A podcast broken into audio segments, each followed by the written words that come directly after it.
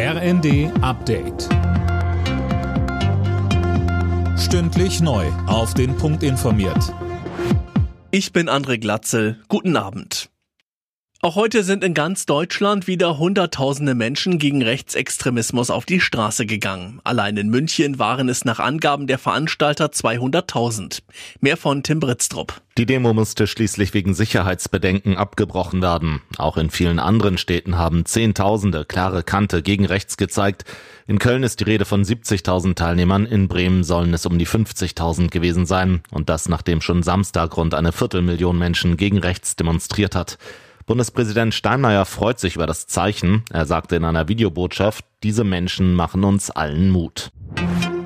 Innenministerin Faeser schätzt die Terrorgefahr in Deutschland weiter als hoch ein, und zwar solange der Krieg zwischen Israel und der Hamas weitergeht. Wie sie den Funke-Zeitungen sagte, sei das auch der Grund für die starken Schutzmaßnahmen nach den Anschlagsdrohungen am Kölner Dom an Weihnachten. In der Ampel droht der nächste Streit. Grund dafür sind die Pläne von FDP-Finanzminister Lindner, den Kinderfreibetrag rückwirkend zum 1. Januar zu erhöhen. Mehr von Anna Löwer.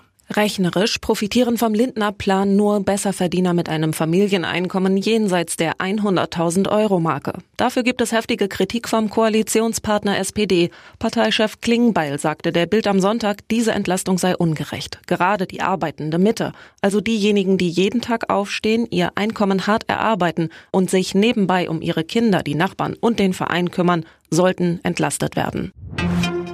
Bayern München hat im Titelkampf der Bundesliga gepatzt. Gegen Bremen unterlagen die Bayern zu Hause 0 zu 1.